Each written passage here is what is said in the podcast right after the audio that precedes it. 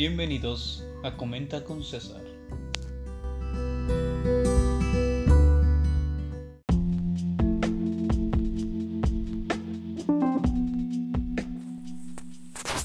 Hola, ¿qué tal amigos? Bienvenidos a un nuevo podcast de su amigo César Daniel Reyes Cruz, estudiante de la Escuela Normal Experimental de Tepoztlán del estado de Oaxaca. Como bien sabemos, la pandemia que vivimos vino a resaltar muchos problemas de nuestro país y que ya lo hemos eh, visto en algunos otros podcasts de mi persona.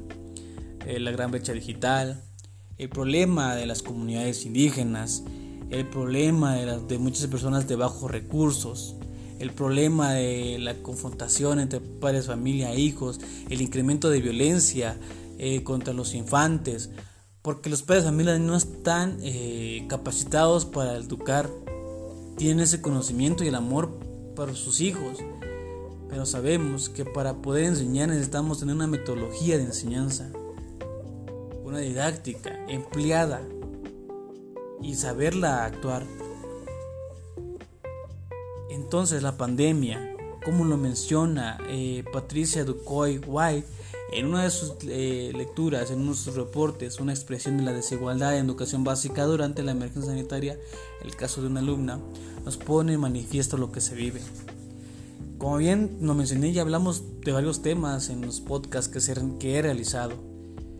Y, y solamente nos quedamos con eso, con la gran brecha digital y que eh, al gobierno mexicano e hizo lo mayor posiblemente posible para que llegara educación a todo México, pero se le olvidó que hay una gran desigualdad social. Se le olvidó que hay pobres, se le olvidó que no todos cuentan con una computadora. Para los estados que pudieron recibir esta, esta oportunidad de educación y gracias al gobierno mexicano es de aplaudirse, porque los alumnos tuvieron eh, ese aprovechamiento con las plataformas digitales, con la televisión y radios. Pero ¿qué pasa con los que no? Y no solamente no hablo de las comunidades lejanas o comunidades del estado de Oaxaca o comunidades que se encuentran en estados pobres y marginados,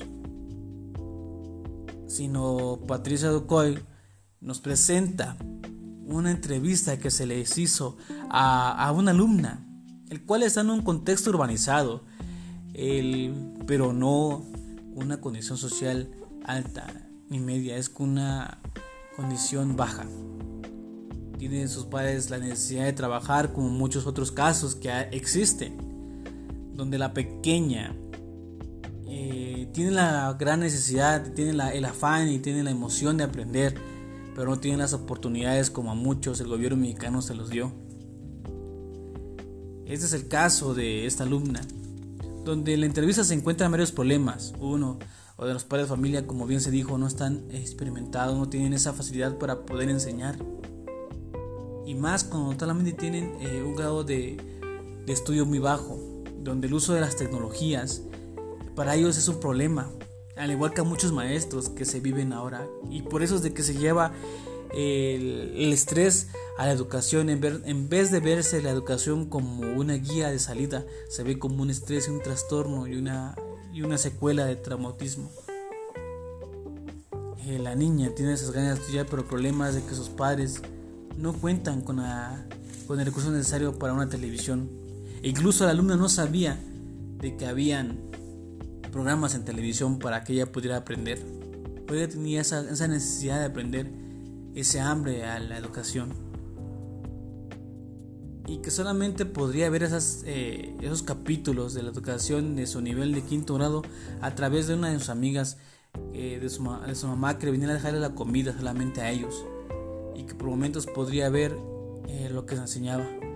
Aquí se muestra que a partir de la pobreza, a partir de la, los lugares marginados, la lucha digital, hay alumnos que como esta pequeña quieren y tienen necesidad de estudiar, pero no cuentan con las posibilidades por el problema de que sus padres no saben usar el uso de las tecnologías, al igual que ella, porque no lo ha tenido, porque no, no es propio de un aparato para poder manipularlo como un celular, una tablet o una computadora ese problema que viven muchos en nuestro país y no solamente en las comunidades más arriesgadas o estados muy marginados, sino en la misma ciudad urbanizada.